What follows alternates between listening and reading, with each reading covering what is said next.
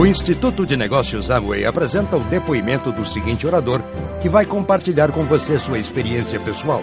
Desejamos que seja muito útil ao desenvolvimento de seu negócio. Obrigado. Obrigado, boa noite.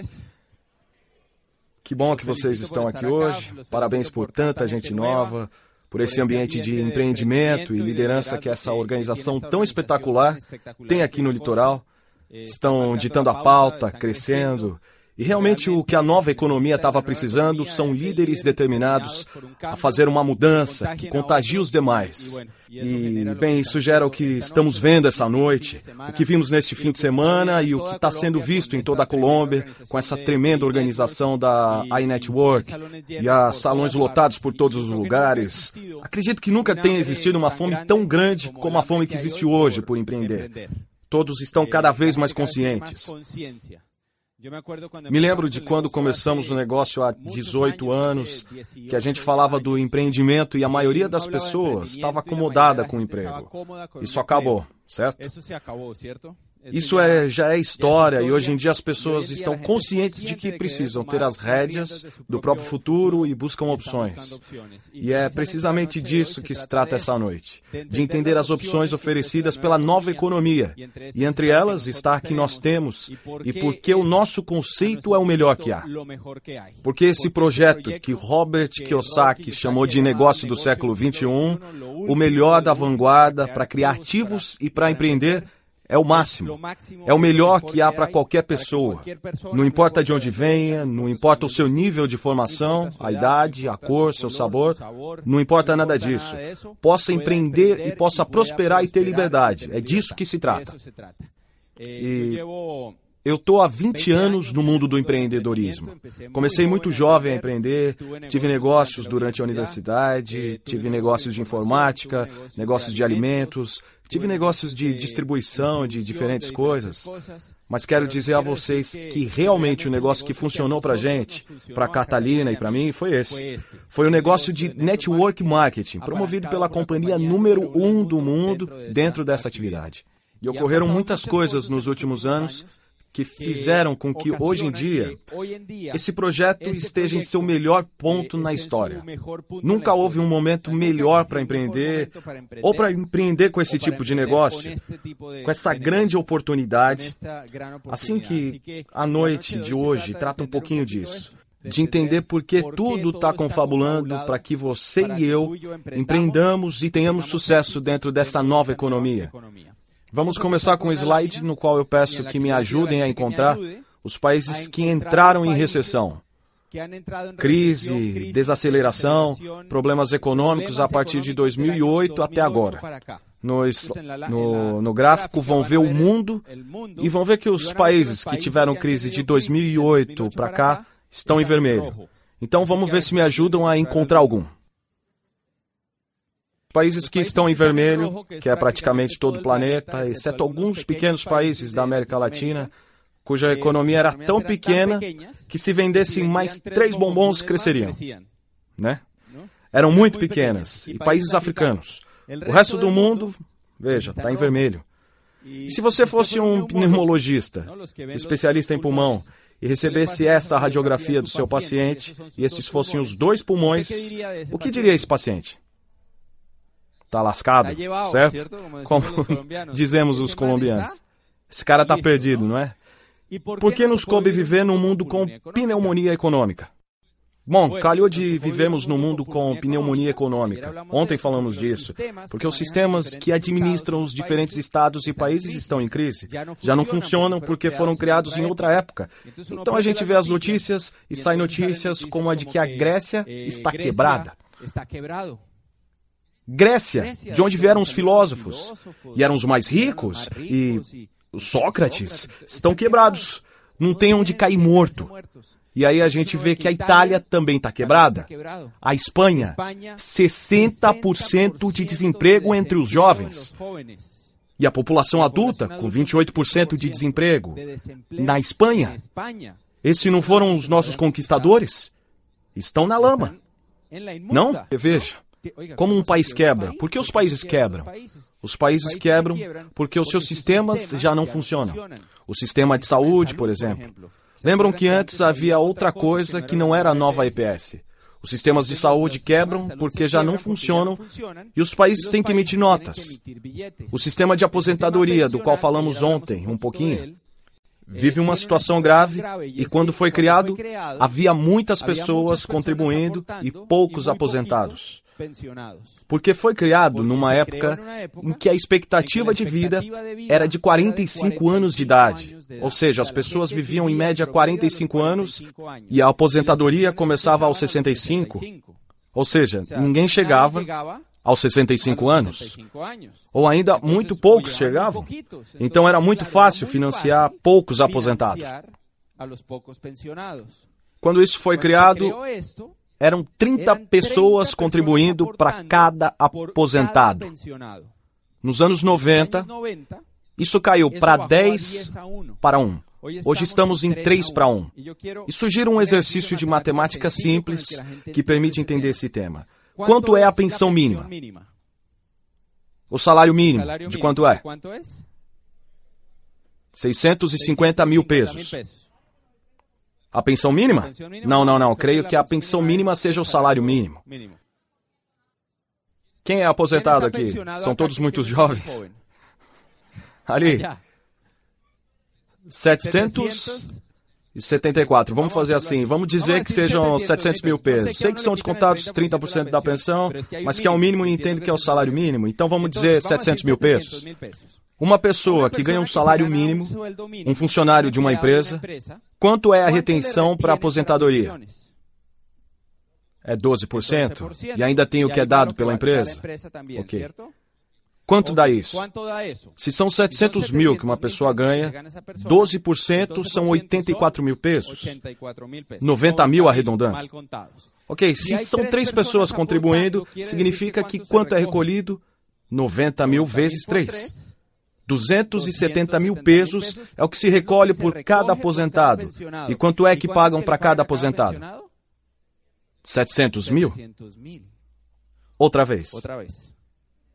Recolhem 270 e com isso vão e pagam 700. Não fecha, né? Certo que não fecha? Quando vi isso, disse: Ah, isso não dá. E o que fazem? Querem que eu conte? Tá bom, eu conto. Eu conto se me prometerem não sair dessa sala. O que fazem é pegar uma maquininha e imprimir notas. E com esse dinheiro impresso, complementam os 400 pesos que faltam para cada aposentado. Mas ao usar a maquininha, o governo se endivida, gera bônus de dívida. E então o governo se endivida cada vez mais. É como com as pessoas, e isso acontece não apenas com as pessoas, mas com a saúde, o sistema agrícola, com o sistema, entende? Em todos os sistemas de um país. Escutem essa. A dívida nos Estados Unidos da saúde, do Medicare, o Medicare é como a EPS, é tão grande essa dívida que se vendesse todas as ações de todas as bolsas, a bolsa de Nova York, da Coreia, Japão, vendessem todas as ações e recolhessem o dinheiro, não seria suficiente para pagar a dívida da Medicare. É uma brutalidade o nível de endividamento que os países e as economias mais poderosas têm. Por que Portugal quebrou? Por isso. Grécia? Por isso. E hoje estão fritos. E qual é a única solução? Mais impostos? Mais inflação? Menos pensões? Menos benefícios? Por isso vemos pessoas todos os dias protestando no mundo inteiro, porque estão acostumadas a um mundo que já não existe. Então, isso gera na, na economia, isso que estamos vendo na tela, um mundo com pneumonia econômica. Né? E as pessoas se preocupam muito com isso. Ontem eu dizia para não se preocuparem, que o problema está em nossas mãos. E isso que eu vou mostrar é interessantíssimo. Assim foi escrita a palavra crise pela primeira vez na humanidade. A palavra crise vem do chinês. É composta por dois caracteres. Um significa perigo e o segundo significa Oportunidade. Não acham interessantíssimo? Me disseram que a crise era algo ruim e falaram o mesmo para vocês, não é? Me disseram a crise é ruim, mas quando a gente analisa a origem da palavra crise, vê que não é nem boa, nem ruim. Do que depende? Depende do que você está apostando. Se você aposta nos sistemas da velha economia, como o sistema de emprego, o problema é que cada vez mais esse sistema está em risco. Hoje em dia há máquinas, tecnologia que permite que uma só máquina substitua 200 empregados. Assim, cada vez mais precisam de menos gente. Além disso, cada vez mais a informação que a gente recebe tem uma duração menor. Uma pessoa que se formou cinco anos atrás, o que ela aprendeu na faculdade hoje já está totalmente obsoleto. Então as empresas preferem contratar alguém mais fresquinho, recém-saído do forno, e pagam mais ou menos? Menos. Então, se você apostar em algo assim, você vai estar em perigo. Então, o que as pessoas dizem normalmente é que não há que não há dinheiro? Não é que a coisa está difícil, é que não tem dinheiro. Estávamos em Cartagena ontem e com a questão do petróleo subindo, descendo, o dólar subindo, acabaram demitindo não sei quantas pessoas da Ecopetrol. E o povo está na rua e está dizendo é que não há dinheiro. A coisa está grave. Sim. E ó, atenção com isso. Não é empreender por empreender. Não se trata disso. É preciso saber que empreendimento fazer. Porque eu tenho um negócio, estivemos com o Cata hoje almoçando em um, como se chama? Buena Vista, o shopping. E vimos um lugar muito bonito e a ideia era abrir um negócio aí. Já temos todo o capital, temos os produtos, temos tudo. E o que estamos buscando é um sócio que trabalhe conosco. Não tem que investir nada, e trabalhando meio período, podemos dividir o lucro meio a meio. Parece um bom negócio? É um negócio de vídeos de VHS e Betamax. Não é um negócio tão bom, né? Não é empreender por empreender. Quem tem negócios de vídeos VHS e Betamax e todos os outros que cada vez vendem menos porque são negócios da velha economia, de que lado da palavra estão? Perigo é que não há dinheiro. Porque é incrível o mundo que nos coube viver. Hoje, uma pessoa, um garoto, a partir da própria casa, do seu quarto, pode atingir o mundo. Isso nunca tinha ocorrido antes. Para a gente que acredita no empreendimento, e acreditamos, não? Que acreditamos em uma causa em mudar a sociedade, o mundo, nunca tivemos tantas ferramentas como hoje em dia. É incrível a época que vivemos, é muito poderosa, mas precisamos entendê-la.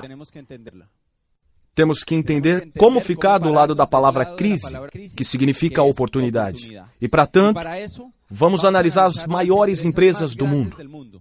Essas são as companhias mais valiosas. A número um está na tela. Já faz uns seis meses que é a mais valiosa de todo o planeta. E o que o Google fez? Qual foi a sua grande revolução?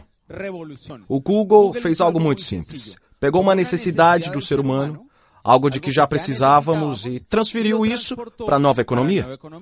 Isso foi tudo que ele fez. E qual a necessidade o Google atende?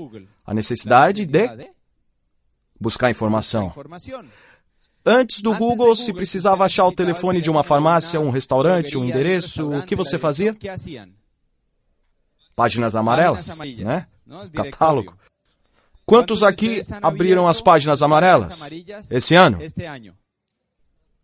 Quem vai abrir isso, certo? Vai saber o suspeito que já nem vendem mais nada, mas continuam existindo, né? É incrível. As pessoas usam como peso de porta em casa, já não serve para nada, mas as pessoas continuam usando, usando continuam distribuindo, mas na verdade o Google pegou essa necessidade do ser humano que já existia e a transferiu para a nova economia, deixando todo o resto obsoleto. Como conseguiu?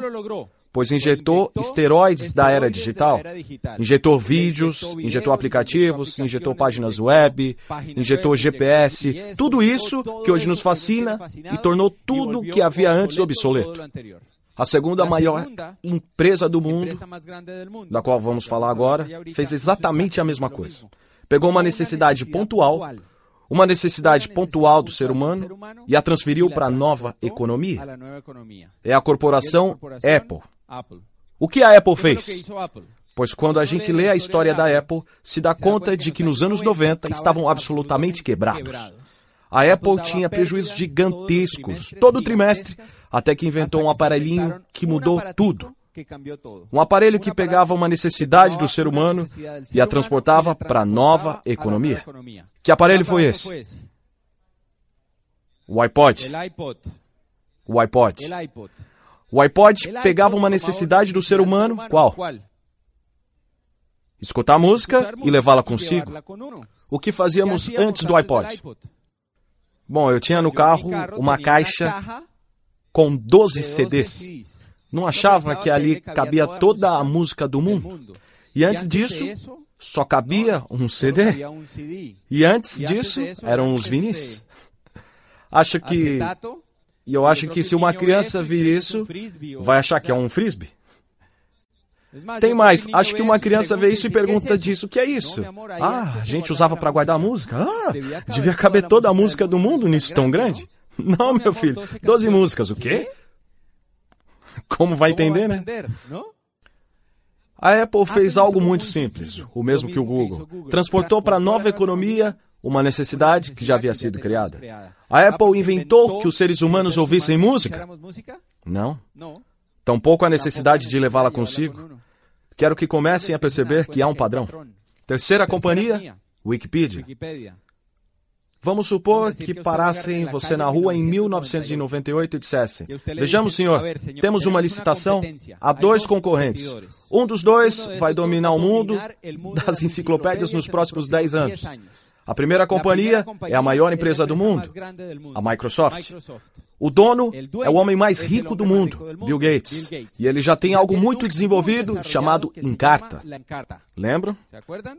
Que enrascada se meteram com isso? E a outra companhia, dizem para vocês, nem sequer nasceu ainda. Será montada por uns hippies que vão enviar umas coisas na internet e no mundo inteiro. As pessoas vão opinar, vão editar e assim vão criar a maior enciclopédia mundial. Sinceramente, em qual você teria apostado? No Bill Gates? O que aconteceu?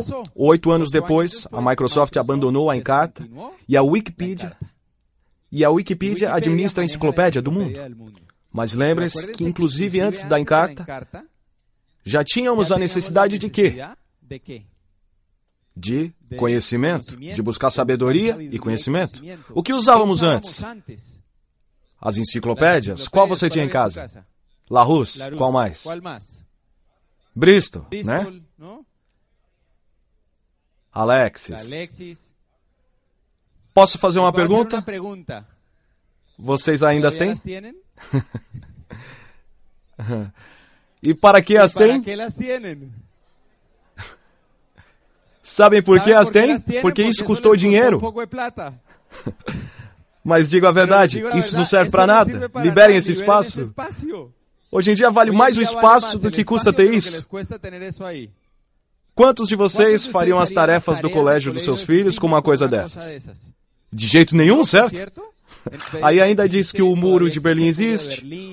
Um monte de coisas que já mudaram ainda estão iguais. A Wikipedia pegou uma necessidade do ser humano e a transferiu para a economia. Igual vídeo, esteroides, blá blá blá, e o mesmo. Esta é ótima. Qual a necessidade pontual do ser humano que o Facebook levou para a nova economia? A necessidade de fofocar? O que fazíamos antes do Facebook? Não éramos fofoqueiros? Antes do Facebook? Sim. Como fofocávamos? Telefone. Horas no telefone ou pela janela. Aí, olha lá, o vizinho se envolveu com a vizinha. Hoje em dia, status divorciado. O que mais? As pessoas publicam, não? Os bebês recém-nascidos com o cordão para fora, cheio de líquidos. É uma coisa incrível. Ou seja, o nível de fofoca ao que se deseja chegar é satisfeito com o Facebook, não é? Mas pense que o Facebook fez o mesmo. Eu estou falando das marcas e das empresas mais valiosas do mundo. E o que todas fizeram? Pegar uma necessidade e transportá-la. O que nós temos que fazer? Exatamente o mesmo. Temos que pegar uma necessidade do ser humano e temos que transportá-la para a nova economia. E que necessidade é essa? A necessidade do consumo. A necessidade de consumir produtos e serviços. Nós, seres humanos, a vida inteira consumimos, consumimos e continuaremos consumindo produtos. Aconteça o que acontecer, crise, não crise, empresário, empregado, você vai usar os produtos a vida inteira. Creme dental, shampoo, desodorante, coisas básicas. Você vai limpar a casa, vai usar diferentes coisas. Esse livro, que não é tão fácil de conseguir, mas dá para encontrar na internet, se chama A Mina de Ouro no Lar. E ainda há uns videozinhos no YouTube, curtos, que também falam do conceito, e o que dizem é muito simples. Comparam viver de aluguel com viver em casa própria. Se você vive de aluguel por 30 anos, o que terá depois de 30 anos? Nada. Se você vive em casa própria depois de 30 anos, entre o que paga e um pedaço que vai para sua casa, o que terá? Sua casa. Se você compra os produtos que precisa comprar de qualquer forma, Assim como de todo modo precisa de um teto para dormir, se você compra os produtos num hipermercado, num supermercado, qualquer negócio que seja de outra pessoa, você faz isso por 30 anos. O que terá em 30 anos? Nada. Agora, se você faz isso através de um sistema em que há uma porcentagem que é devolvida a você todos os meses, depois de 30 anos, você terá um capital. E tem mais. Eu fiz uns cálculos porque adoro os números, e vi que uma pessoa somente, com a economia dos produtos usados na casa, se mudar de marca e economizar racionalmente, em 30 anos teria o suficiente para comprar uma propriedade. Só mudando. Então, a necessidade pontual que temos que transportar para a nova economia é a necessidade do consumo, ou seja, precisamos fazer o mesmo que essas outras empresas, mas na área do consumo. E Kiyosaki escreveu este livro, O Negócio do Século XXI. E neste livro, ele falava deste projeto empresarial que é o melhor que há, que não existe nada como isso para que uma pessoa empreenda na nova economia e consiga gerar um ativo. Mas veja que interessante o que ele diz no capítulo 8 diz: Não é surpreendente que muitas pessoas não entendam o valor do marketing em rede, nem mesmo muitas das que já estão envolvidas nela. O que Kiyosaki está dizendo? É que esse negócio não é entendido nem por quem o vê, nem por quem o ensina. Ou seja, parece um cego guiando outro cego. É o que não entendemos? Bem, depois chega e diz: as redes de marketing não têm nada a ver com a venda de produtos. Kiyosaki disse que não entendemos o negócio porque fomos educados como empregados e como autônomos. Não nos ensinaram a pensar como pensa Zuckerberg, a pensar em redes, a ser dono de um negócio, a pensar em investimentos. Não nos educaram para isso. Eu vou dar um exemplo. O exemplo é o melhor exemplo que já vi em toda a minha história nesse negócio. O exemplo de Edison e a lâmpada. Edison inventou a lâmpada. Mas o melhor que Edison fez, sua melhor invenção não foi a lâmpada, mas a rede elétrica que criou. Para que, que era uma lâmpada se não tem onde conectá-la? Segundo, quantos compraram lâmpadas este mês? Quantos compraram lâmpadas? Alguma queimou na casa? Três? Sete? Oito? Oito compraram lâmpadas. Quantos pagaram a eletricidade? Ah. Ou seja, qual é o melhor negócio? O negócio é a rede. E o que acontece com muita gente no nosso negócio? Entra no negócio e fica olhando a lâmpada. Os produtos. Enquanto diz: Olha essa lâmpada. Essa lâmpada economiza. O cara fica fascinado com a lâmpada, então começa a chamar os amigos. Jorge, entrei num negócio com umas lâmpadas. Por que você não vem ver as lâmpadas? Você iria ver as lâmpadas com seus amigos? Não, certo? Nem morto? Como dizemos lá, é fogo. fogo, ver lâmpadas com os amigos. E então a pessoa fica um mês no negócio e diz: Ui, não, esse negócio é muito difícil. Mostrei o negócio ao meu melhor amigo. Nós somos colegas de escola, pegávamos o mesmo ônibus quando tínhamos cinco anos, toda uma vida de amizade, e ele detestou. E o meu vizinho, que todos os dias descíamos juntos no elevador, agora ele pega a escada. Esse negócio é muito difícil. Pois claro, irmão, saiu falando do quê? Das lâmpadas. Se você sai falando de um produto, catálogo, venda, tudo isso, as pessoas não se interessam. Se sai falando de empreendimento, redes, criar ativos, de montar a própria empresa, de empreender, consegue chamar a atenção das pessoas. Muito está na linguagem. Eu dou um exemplo. É o exemplo da minha tia. Minha tia, que se chama Tia Maruja. Minha tia ia ser freira. Não virou freira. Depois minha tia começou a vender roupa íntima. Trazia de Miami e vendia calcinhas e sutiãs. Depois a minha tia decidiu vender potes para a cozinha. Uns potes para guardar coisas na geladeira e um pouco de tudo. E depois começou a vender terra. Então, trabalhou com imóveis durante três meses. Ou seja, minha tia Marurra fez de tudo e não fez nada. Agora imagine se a minha tia Marurra tivesse me chamado no banco e me convidado para esse negócio. Imaginem a ligação. Eu trabalhava na mesa de operações financeiras do Citibank e tinha um slogan que dizia: O banco que nunca dorme.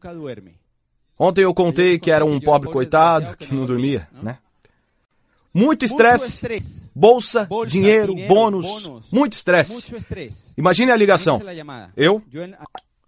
Alô? Filho? Tia Maruja? Fala, tia. Hum. Bem, meu filho. Tia, fala rápido que a bolsa tá caindo. Meu filho, é que entrei num negócio de venda por catálogo. E eles têm uns produtos ótimos.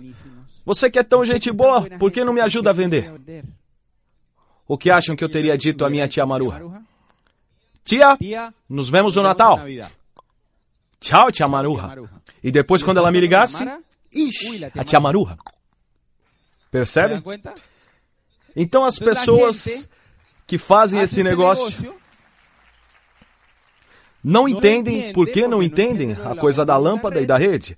Aí saem por aí dando uma de tia maruja. A maioria das pessoas que você vai contatar, em algum momento foi contatada por alguma tia marurra. E tem mais. Cata tem uns broches assim grandes, com uma tia marurra pintada como a Margie Simpson. O cabelo amarelo assim, dizendo: Sou uma tia marurra para quem sai fazendo esse negócio e não projeta realmente a visão deste negócio. E como se faz? Você tem muitas ferramentas, livros, vídeos, conferências, áudios, para que você projete a visão correta deste negócio. E essas ferramentas vão trabalhar por você. O que Kiyosaki diz nesse mesmo capítulo é que a chave do negócio é que não se trata de venda de produtos, nem sequer de construir renda. O marketing em rede não tem a ver com ter mais renda, mas com um ativo. O que esse negócio trata é que você termine sendo dono da sua própria empresa, do seu próprio ativo, e de que essa empresa gere fluxo de dinheiro. É disto que se trata esse negócio que você seja livre, que você construa algo que no dia de amanhã não dependa de você. E assim, se houver alguém muito novo convidado para estar aqui hoje e não tenha visto uma explicação do negócio, eu vou explicá-lo em 30 segundos. O que acontece é que há 15 ou 20 anos, quando começou na Colômbia, não existia o Facebook. Então as pessoas não conseguiam entender. E eu explicava a rede e diziam: Ah, é uma pirâmide. Não, cara, é uma rede. E tornavam a dizer: Ah, é uma seita. Não, cara, é uma rede. Não entendiam. Hoje em dia, com Facebook é fácil explicar. Com quem estamos? Bem, estamos, de acordo com esse livro que se chama Os Negócios Profissionais, Cholsky, doutor em Economia na Harvard, com a empresa número um do mundo dentro do marketing de rede, a corporação Amway. Uma corporação presente em 100 países, com 55 anos, que vendeu no ano passado 12 bilhões de dólares. Isso é mais que a Avianca, mais que a Bavária, isso é mais que, eu acho que com o preço do petróleo, que a Petro também. É uma empresa top, totalmente baseada em princípios e valores que podem ser estudados e lidos, e que é a melhor fornecedora de lâmpadas do mundo inteiro. O que acontece é que é preciso entender que o negócio deles é fazer lâmpadas. E qual é o nosso negócio? Criar o Facebook para que eles coloquem as lâmpadas. Percebem? Temos que entender qual é o negócio. E para isso, temos o que eu estava dizendo: vários aplicativos, vídeos, um monte de ferramentas que você pode usar hoje para desenvolver seu negócio. É preciso injetar esteroides da era digital. Sair com um catálogo mostrando os produtos não está transportando nada para a nova economia. Isso não é. Esta não é a visão da iNetwork, desta equipe. A visão é levá-lo para a nova economia. E você deve criar a sua tribo. Este livro é excelente. Explica como o marketing de hoje não se trata da venda de produtos, mas sim de conectar-se com as pessoas, com princípios e valores. Trata-se de ter uma causa e saber por que você faz o que faz. E é isso que atrai as pessoas a fazerem as coisas com você. Então você vai ser um líder, vai aprender a tornar-se o líder de uma tribo e vai criar uma tribo. E hoje em dia a gente vê muitas tribos ao redor do país crescendo, porque surgiram líderes. O nosso negócio não está focado em vendas, está focado em liderança, em formar um líder para que crie uma comunidade. A comunidade consome os produtos. Disso se trata. E o grande segredo é esse. Nos educaram para pensar deste lado do quadrante, como empregados e como autônomos. Não nos educaram para pensar como donos do negócio ou como investidores. 96% da população mundial está desse lado. Ou seja, o mais provável é que os seus professores, seus mestres, seus pais, de que lado estavam? Pois o mais provável é que estivessem aqui. Então poderiam ensinar a você a pensar como um dono de negócio? Atenção, porque sei que em Barranquilha as pessoas têm seus próprios negócios, mas tem que diferenciar o que é um autônomo do que é o dono de um negócio. O dono do negócio é o que tem uma empresa com mais de 500 funcionários, que já não depende do dono. Porque eu também, não? Conversava com meus amigos, uma vez abri com Cata um restaurante, então me diziam: O que você faz? Eu sou dono do negócio. E que negócio é? Um restaurante. Para dizer a verdade, se eu não ficasse em cima o dia todo, a coisa não funcionava. Aqui também tem o ditado de que é o olho do dono que. Bem, essa é a diferença entre um dono do negócio e um empregado. Então, nos ensinaram a pensar desse lado. Não nos ensinaram a pensar em criar sistemas como a rede de Edison. Ensinaram a trocar tempo por dinheiro. Deste lado, não trabalham por dinheiro. Os ricos do planeta não trabalham por dinheiro. Trabalham para criar ativos. O que é um ativo? Algo que coloca dinheiro no seu bolso. Uma propriedade alugada, um negócio que funciona sem você, royalties. Isso é um ativo. Os ricos amam os ativos. Acho que se perguntarmos a eles o que querem ganhar de Natal, ah, um ativo. Amam os ativos e trabalham para criar ativos. Mas não nos educaram para isso. Então as pessoas se metem no nosso negócio, que é um negócio criado para que a gente seja dono de negócios, mas pensando de que lado? Pensando desse lado. Então não obtêm bons resultados até mudarem a sua educação. Pergunta: um empregado e um dono de negócio pensam da mesma forma? Como pensam? A gente diz muitas vezes diferente. Sabem como pensam? O oposto totalmente diferente. Eu vou demonstrar.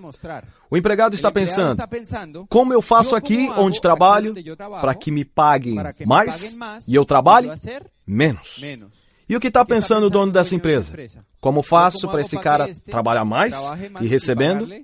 Se dão conta? Pensam realmente o oposto. Então eu não posso me desenvolver como dono do negócio se penso como empregado. E o empregado normalmente pensa pequenininho, no mínimo esforço. Está acostumado a que lhe deem tudo.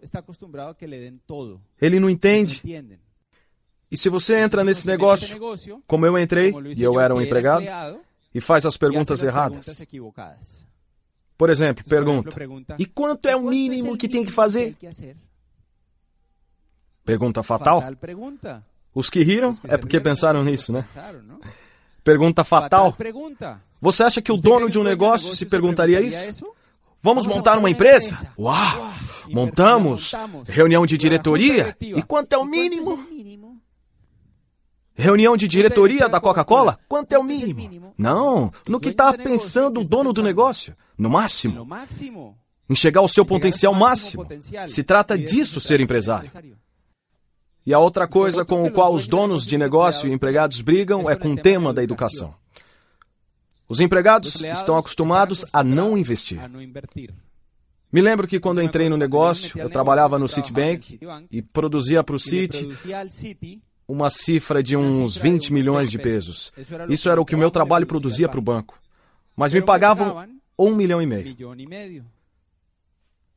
Então me mandaram fazer um curso. Recebi um convite perguntando se queria fazer um curso do Stephen Covey, dos Sete Hábitos de Pessoas Altamente Eficazes. Então fui, fiz o curso, pago pelo banco, e eu dizia: Oh, que banco! Coisa tão incrível! Então fiz o curso, Melhorei minha liderança, minhas habilidades com o público, minhas relações, atendia melhor os clientes. Voltei e então produzia para o banco 50 milhões de pesos. Adivinha em quanto aumentaram o meu salário?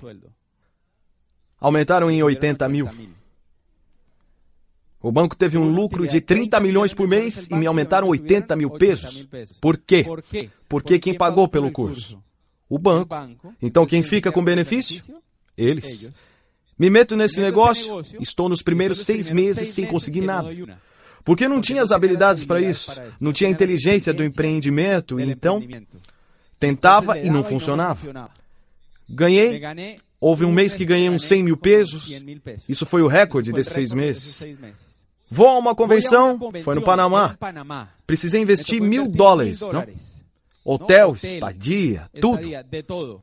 Vou a essa convenção e aumento a minha inteligência empresarial no negócio. Fico bom nisso.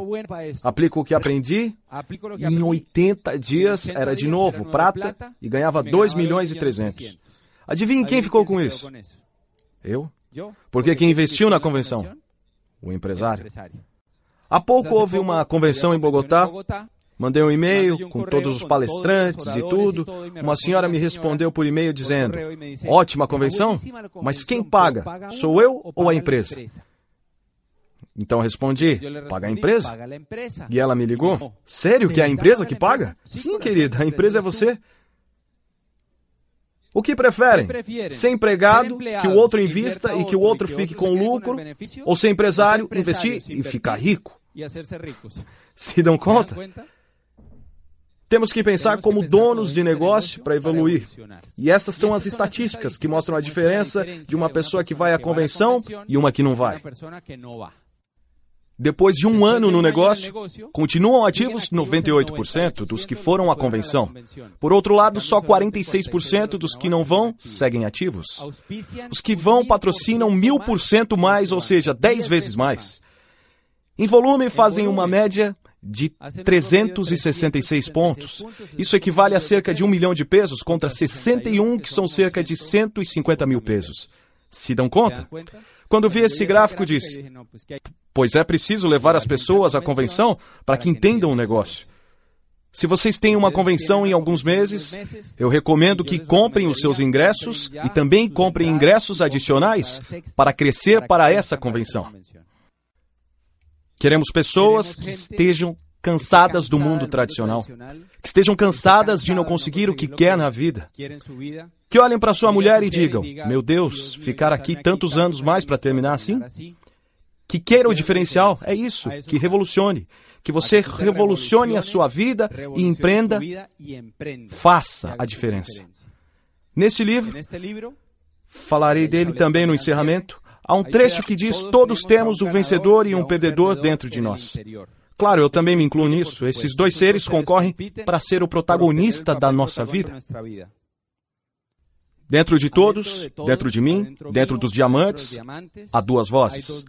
Uma que diz que sim, é possível, e outra dizendo que o que é bom dura pouco.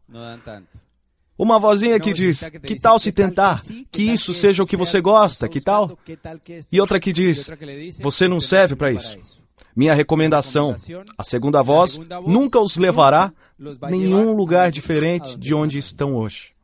A primeira pode mudar a sua vida para sempre. E antes de deixá-los com Kata, conto a história desse personagem. Isso é um crocodilo e o que tem na cabeça é um saco de marshmallows dos grandes. Já tem desses aqui? Saco de marshmallows grandes? Vocês dizem marshmallows em Barranquilha? Ok. Ano passado, nos convidaram para uma reunião em Dallas e no final de semana seguinte seria em Orlando.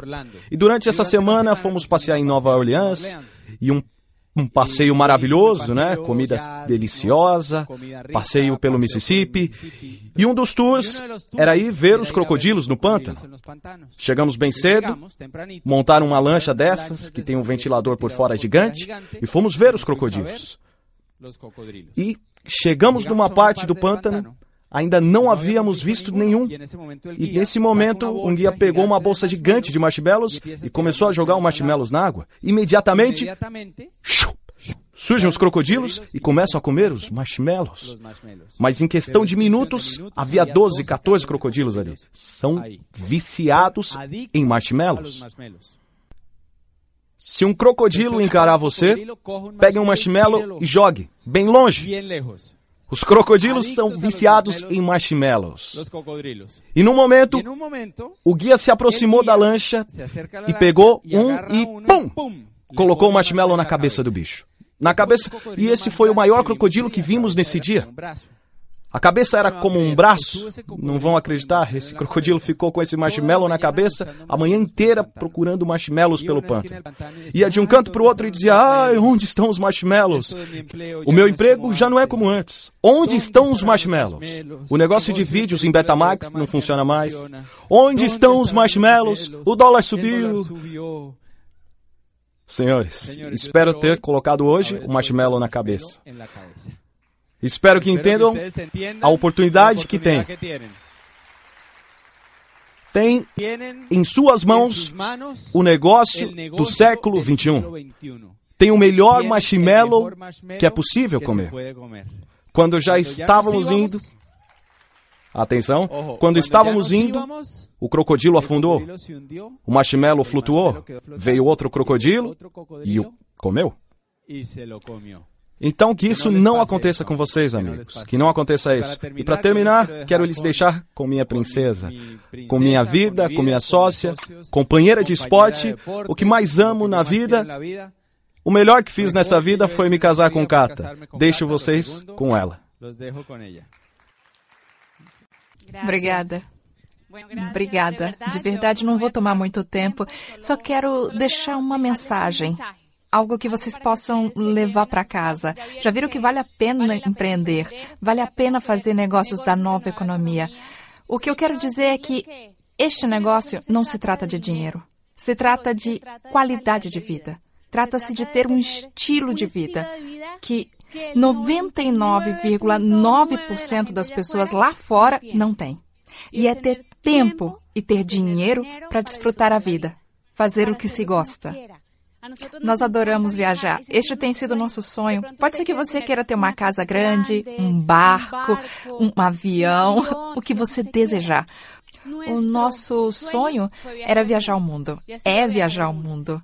E conhecemos culturas diferentes e quanto mais longe estamos, mais felizes estamos, né? Eu já estou no negócio há 14 anos. Já conhecemos mais de 40 países, mais de 260 cidades e nos demos o luxo, sim, isso faz pouco tempo, de decidir em que cidade do mundo gostaríamos de viver. Senhor convidado, eu quero que você se faça essa pergunta. Eu era produtora executiva de comerciais de televisão. Trabalhava em uma produtora, tinha um bom emprego, ganhava bem, tinha uma boa projeção, mas não tinha qualidade de vida. Trabalhava 12 horas por dia. trabalhava nos fins de semana, mas não para mim. Este negócio me deu a possibilidade de ser independente, de ser uma mulher profissional numa nova indústria, de me casar e não perder essa independência com o meu trabalho. De poder aproveitar o tempo com a minha família, desfrutar do meu esposo, de crescer juntos, de ter um objetivo comum. Infelizmente, este mundo de hoje, não? É muito comum ver casais que se separam um pouco tempo. Eu tenho várias amigas cujo casamento durou seis meses, um ano, dois anos, e aí já se separaram. E falando com elas, eu perguntava: o que aconteceu? Não, nada. Cada um tinha uma vida separada. Cada um tinha uma profissão, seu trabalho. Chegávamos em casa cansados, não tínhamos muito em comum. E o amor sumiu. Eu não queria me separar. Queria ter um casamento muito bonito e passar tempo com meu marido e ter projetos juntos. E este negócio nos deu a possibilidade de ter uma família, de ter um casamento, de ser um casal. Admiro profundamente o meu esposo. Ah, eu me sento aqui para vê-lo falar e digo: Uau, eu adoro. De verdade, é um prêmio que a vida me deu e me sinto afortunada. E este negócio me deu a possibilidade de ter um casamento muito lindo. Muito lindo. E de compartilhar juntos, de ter amigos no mundo todo, de ajudar a minha família. Adivinha quem é a tia preferida das minhas sobrinhas? Eu, a tia Cata. E então, a menorzinha faz balé já faz muitos anos, desde pequenininha. Então, a tia Cata paga as aulas de balé. Tia Cata paga as novas, não, as sapatilhas de balé, suas novas apresentações. Já outra ama ler. Então a tia Cata comprou um iPad para ela, além de livros. Tia Cata leva a Disney. Que tipo de tio você é?